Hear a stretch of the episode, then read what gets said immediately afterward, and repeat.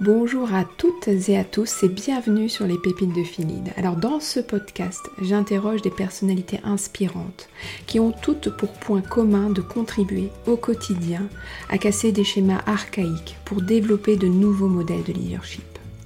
Des acteurs du changement qui sont issus d'univers différents, de petites ou grandes entreprises, de tout secteur d'activité, qu'ils soient dirigeants, managers ou encore experts. Des partages à la fois authentiques, inspirants, mais aussi ancrés dans la réalité pour prendre de la hauteur et vous donner des conseils pratiques que vous pourrez transposer dans votre quotidien. Alors notre fil conducteur, notre particularité sur les pépites de Philide, c'est qu'on aborde non seulement les succès, mais aussi ce qui est bien souvent moins évoqué, à savoir les difficultés, les obstacles, encore les échecs. Alors n'hésitez pas à vous abonner à ce podcast et à le partager à vos amis, vos collègues, à tous ceux qui sont concernés par ces sujets. Et je sais que vous êtes nombreux. Bonjour Guy, merci d'avoir accepté euh, cette invitation.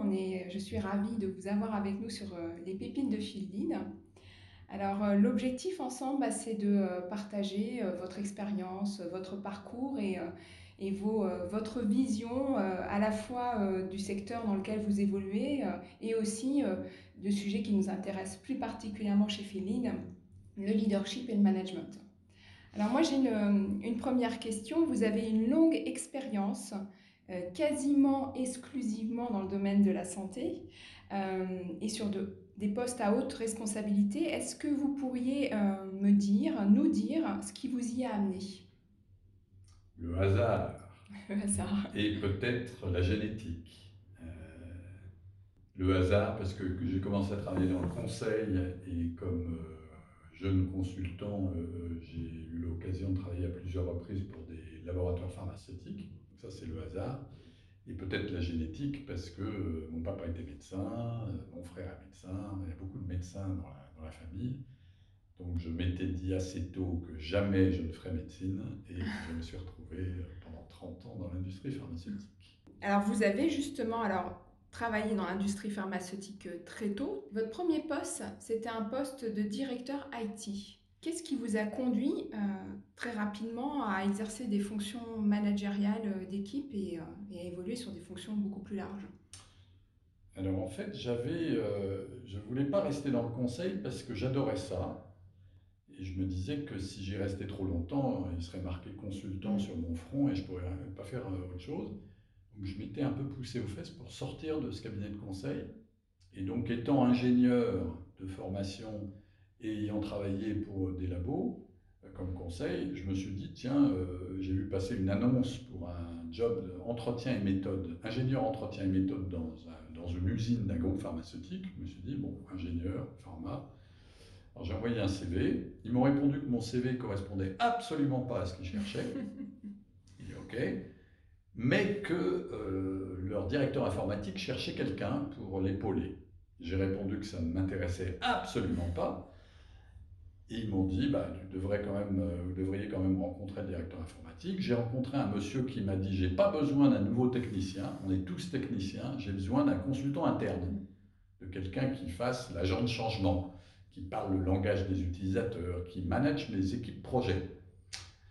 Et donc, vous faites ça pendant 2-3 ans, et puis après, c'est une grosse boîte américaine, vous trouverez votre, votre terrain d'atterrissage, ne vous inquiétez pas, je ne veux pas un technicien. Donc, je rentre dans ça m'a séduit, je rentre dans ce labo, euh, j'ai des responsabilités de management d'une quinzaine de personnes, les, équipes projets, et je raconte à tout le monde que je ne suis pas informaticien, que c'est très bien comme ça, puisque je dois parler le langage des utilisateurs. Euh, six mois après, le directeur informatique euh, pose sa démission et on me propose le job de directeur informatique.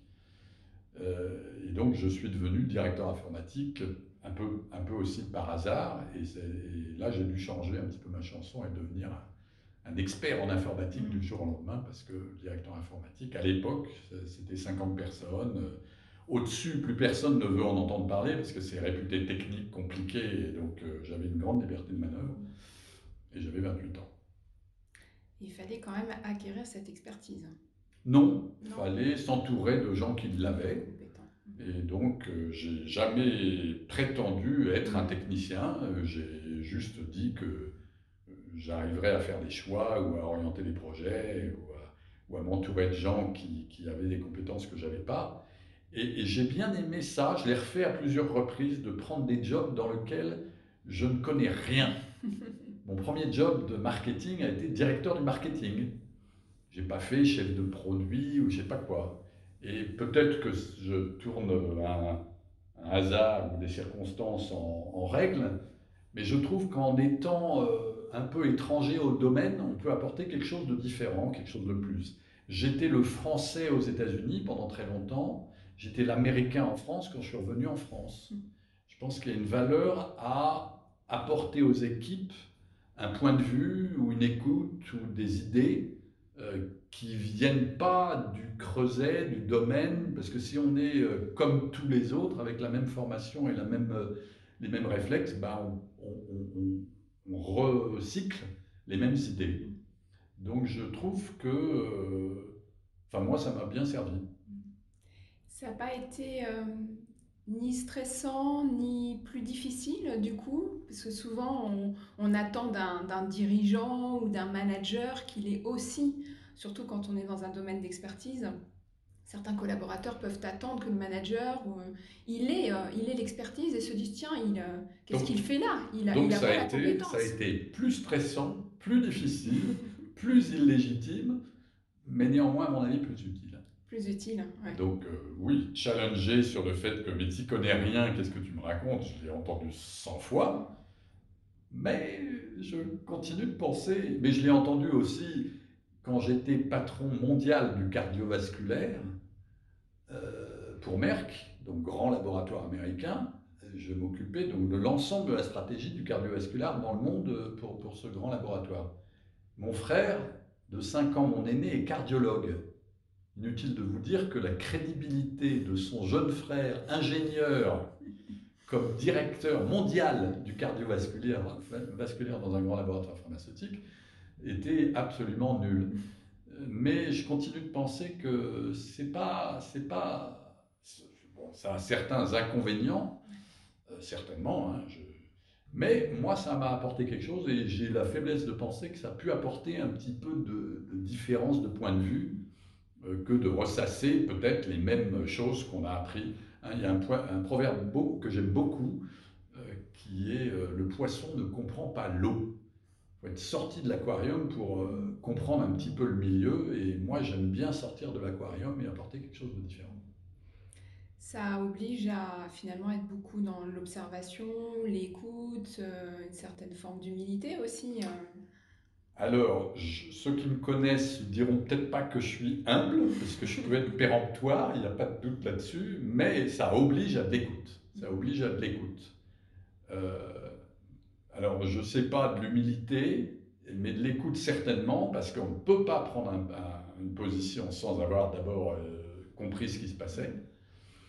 Et puis, peut-être euh, à une certaine confiance en soi, certains diraient arrogance ou pire, de pouvoir, euh, malgré tout, dire Ouais, ouais, bon, bah, j'ai bien compris, bah, on ne va pas faire à droite, on va faire à gauche, parce que petit a, petit b, petit c, avec des gens éventuellement qui connaissent mieux le domaine, qui disent euh, c'est une connerie, ou on va pas y arriver, ou ah ouais c'est intéressant, ou, ou, ou, pas.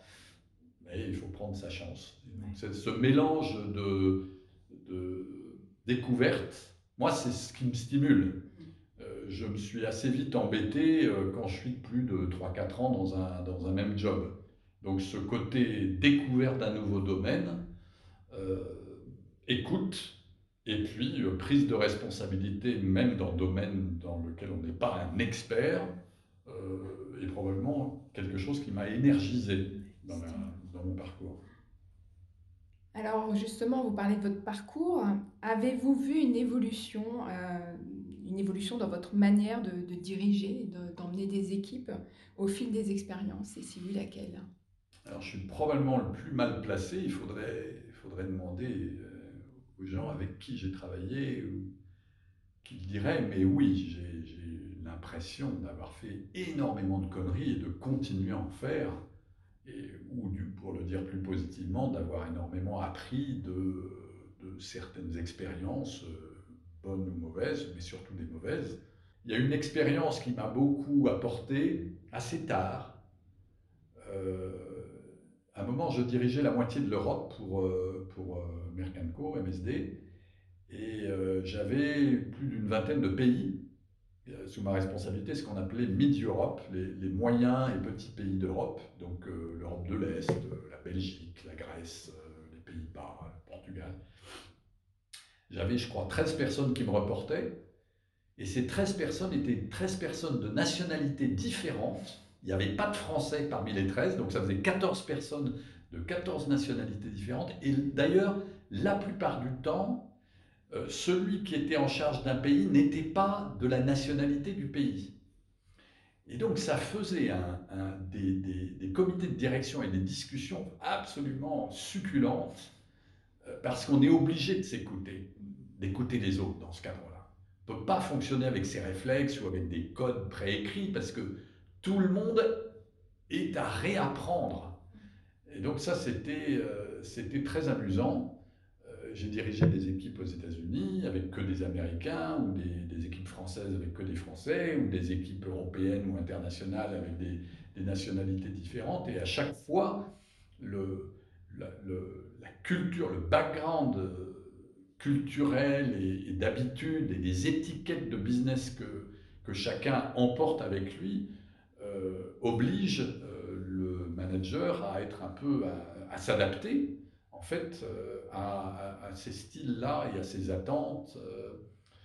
donc oui, je pense que j'ai beaucoup évolué. Je continue aujourd'hui de Là, je suis dans un cabinet de conseil où il y a principalement des jeunes consultants c'est pas du tout pareil que de diriger des, country managers de différents pays euh, chez Merck ou euh, des membres de comité de direction quand j'étais PDG de la filiale française. Donc la, notion d'adaptation au sujet dont on s'occupe, mais surtout à la sociologie avec laquelle on travaille, à mon avis, apporte énormément de coups de pied aux fesses pour se réinventer dans son style. Si vous deviez, euh, euh, vous, vous imaginez de nouveau, il y a, je sais pas, il y a, en votre, dans votre début de carrière, euh, vous conseilleriez quoi aux jeunes, jeunes managers que vous étiez à l'époque? Ne pas aller trop vite, ne pas aller trop vite à, à se trouver obligé de prendre des décisions rapidement, d'avoir une opinion rapidement, de prendre le temps de l'écoute. Je pense que ça, c'est important. Je pense que c'est ce que j'ai toujours essayé de faire et que je fais beaucoup maintenant. Euh, c'est en tout cas être euh, clair et comment dire franc, euh, authentique dans mes recommandations. De ne pas dire ce que l'on croit que son patron ou l'environnement a envie d'entendre. Ça, c'est très important j'ai pu en avoir la tentation, en particulier comme conseil, parce que comme conseil, c'est très difficile de ne pas, euh, de s'obliger à ne pas dire ce que l'on croit que le client a envie d'entendre. Mais je crois que ça, je l'ai pris assez tôt, justement, en étant conseil, j'ai vu combien c'était pas bien. J'ai dû le faire, je l'ai fait, certainement. Et j'ai vu combien c'était pas productif, et c'était pas moi, et c'était pas ce que j'avais envie de faire. Donc, euh, ça, je le conseillerais euh, de, prendre le temps de l'écoute avant de, former une opinion, de ne pas hésiter à changer d'opinion quand il y a quelqu'un qui apporte quelque chose de nouveau, et puis surtout de, de, présenter son opinion, sa décision, sa direction, et non pas ce que l'on s'imagine qui va faire bien dans le contexte. Ça, je pense que c'est un travers que j'ai beaucoup vu, surtout dans les grandes organisations, de gens qui pense que manager, c'est faire plaisir, penser faire plaisir. Et ça, je pense que c'est une erreur grave. Euh, au-delà du fait que c'est pas productif, c'est une erreur grave et ça se voit. Et, euh, en, fait, on, fait des recommandations qui sont qui sont pas bonnes quand on essaie de deviner euh, ce qu'il faudrait dire. C'est particulièrement, ça me semble particulièrement difficile dans, dans une organisation où on, oui, on attend aussi euh, de, rentrer plus ou moins dans un moule, enfin, bah, où il y a des jeux d'influence. Bah, je ne crois pas. Moi, je, crois que c'est une question de, coaching ou de prise de conscience. J'ai eu le, bonheur d'avoir au début de ma carrière euh, des managers qui m'ont encouragé là-dedans. Et euh, moi, chez Merck, j'avais un peu cette réputation un moment, le chairman de Merck m'appelait alors que j'étais quatre étages en dessous, parce qu'il me disait, je t'appelle parce que toi, toi, je sais que tu ne vas pas me dire des conneries ou tu ne vas pas me dire ce que tu crois que j'ai envie d'entendre, mais il y a ce truc-là qui se passe, euh, qu'est-ce que tu en penses ou qu'est-ce qu'on en dit? Et donc, on peut, je, je pense qu'il y a une valeur, et moi, je, je valorise dans mes équipes, quand je savais qu'il y avait quelqu'un qui n'allait pas me servir la soupe, mais qui allait me dire vraiment ce qu'il pensait, j'étais d'accord ou pas d'accord, ce n'était pas le sujet, mais que quelqu'un me dise ce qu'il pensait vraiment plutôt que ce qu'il pensait que je voulais entendre, ça a une valeur euh, énorme, énorme. Il y a un livre euh, sur, euh, sur le style de management d'Abraham Lincoln qui est, qui est assez connu, qui s'appelle Team of Rivals. Et Obama s'en était beaucoup inspiré aussi de, de réunir des gens qui ne sont pas des gens qui servent la soupe mais des gens qui éventuellement ont été des rivaux ou des compétiteurs et sont des gens qui pensent différemment pour avoir d'autres points de vue. Trianguler un petit peu le point de vue avant de prendre sa décision. Je pense que c'est plus fort. Euh, mais encore une fois, ça demande une certaine confiance en soi. Encore une fois, oui, on retombe là-dessus. Alors, on a parlé euh, d'écoute, de confiance en soi, de, je ne sais pas comment on peut qualifier ça, mais de, de détachement, de capacité à, à, s'affirmer, affirmer son point de vue. Est-ce que vous voyez d'autres euh, aptitudes, d'autres compétences, d'autres postures euh, qui sont indispensables aujourd'hui pour un leader? Bon, je, pense, moi, une fois, j'ai mon fils qui m'a demandé, dit papa, c'est quoi le leadership? Et j'ai essayé de trouver un mot et c'était confidence. Parce que confidence, la confiance en soi, suffisamment de confiance pour écouter les autres, même quand ils vous disent des choses qui vous déstabilisent. Euh, donc cette notion de confiance, inspirer confiance, euh, pour moi, c'est vraiment une clé. Alors il y en a d'autres.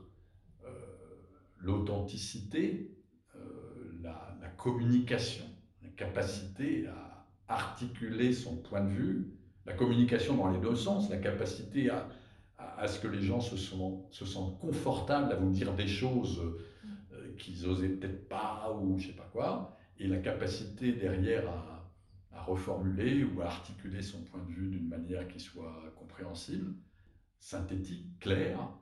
Euh, je pense que c'est très important, surtout dans une période où les gens ont besoin, comme on dit, de sens. Et le sens, il ne se trouve pas comme ça, il se trouve aussi parce qu'on l'explique, parce qu'on arrive à, à convaincre ou à, ou à, partager une vision, une idée.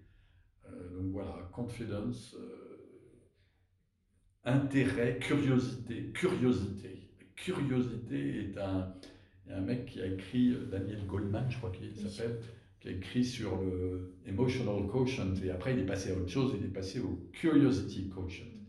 Je crois énormément à la curiosité comme, comme ressort de leadership.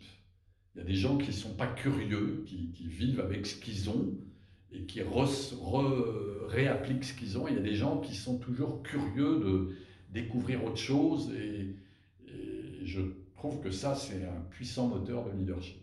Je rajouterais peut-être le mot curiosité, qui n'est pas un vilain défaut, qui est un grand ressort de leadership. oui, j'entends ça. Alors, euh, moi, je vais m'arrêter sur la confiance, hein, parce que mhm. vous l'avez abordé dès le début, et euh, c'est un, fil rouge dans, dans, toutes vos réponses jusqu'à maintenant. Euh, ça se travaille, ça? Comment ça se travaille quand on est, euh, quand on est leader, collaborateur même Ça vaut pour tout le monde? C'est toujours la même chose. Il doit y avoir un peu de, de, point de départ et un peu de travail.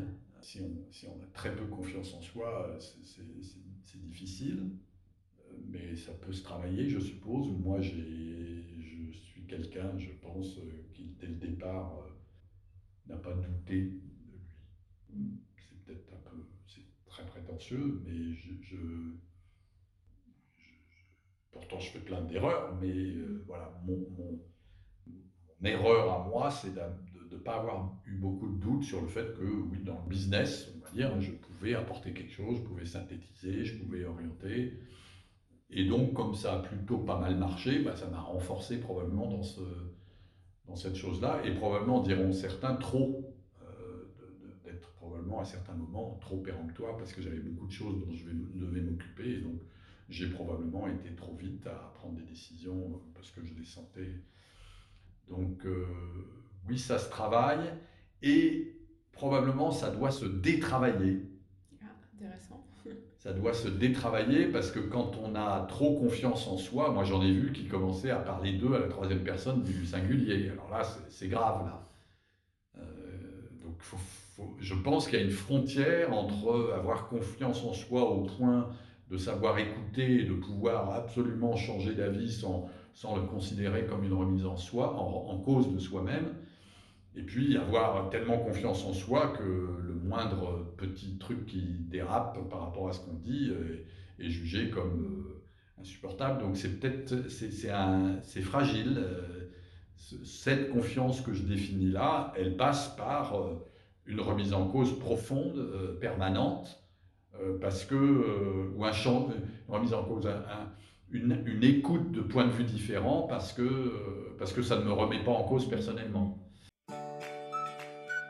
Et voilà, c'est terminé pour aujourd'hui. Un grand merci pour votre écoute. J'espère que cela vous a plu. Et si c'est le cas, n'hésitez pas à mettre des étoiles et un commentaire sur les applications dédiées et aussi à en parler autour de vous et à diffuser ce podcast. Vous pouvez me suivre sur LinkedIn et Instagram sur la page Sophie Lordet ou Phil Et enfin, n'hésitez pas à me faire suivre vos suggestions d'invités en m'écrivant sur contact.phillead.com. Et donc je vous dis à bientôt sur un prochain podcast.